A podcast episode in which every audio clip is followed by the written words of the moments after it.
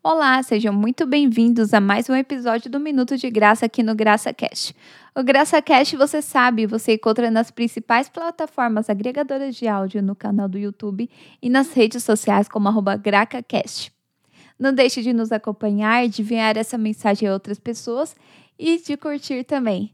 E a mensagem de hoje é o especial de Páscoa. Então, sobre a Páscoa, o que, que a gente pode dizer? Que tudo iniciou lá na cruz.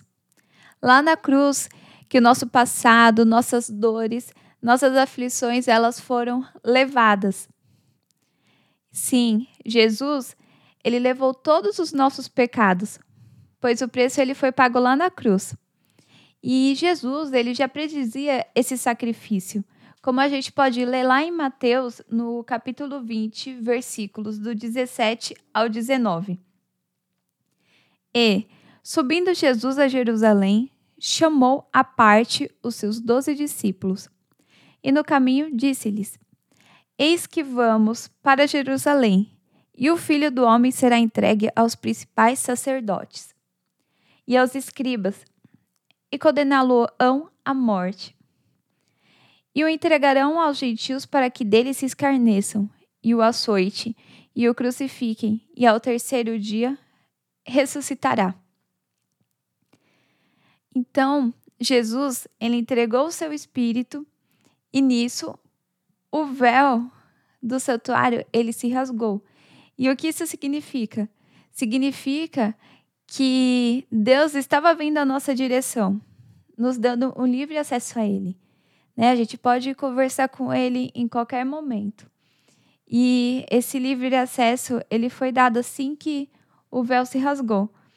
Então, como diz a palavra, depois do sábado, Maria Madalena e Maria foram ver o sepulcro. Porém, apareceu um anjo do Senhor que disse a elas que Jesus não estava lá, pois havia ressuscitado. Até que, de repente, Jesus, Jesus a encontrou. E ele ressuscitou, como havia dito.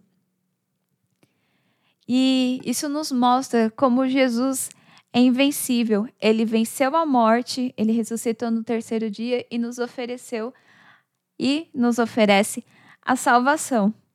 Isso demonstrou todo o seu imenso amor por nós.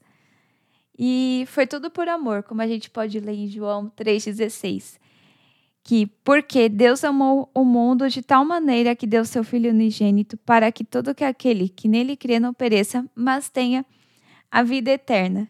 Então ele é ressurreição e vida, né? Como a gente pode ler também em João 11, 25. Eu sou a ressurreição e a vida, e aquele que crê em mim, ainda que morra, viverá. E quem vive em crer em mim, não morrerá eternamente. Então, creia nessa linda obra de cruz que nos libertou.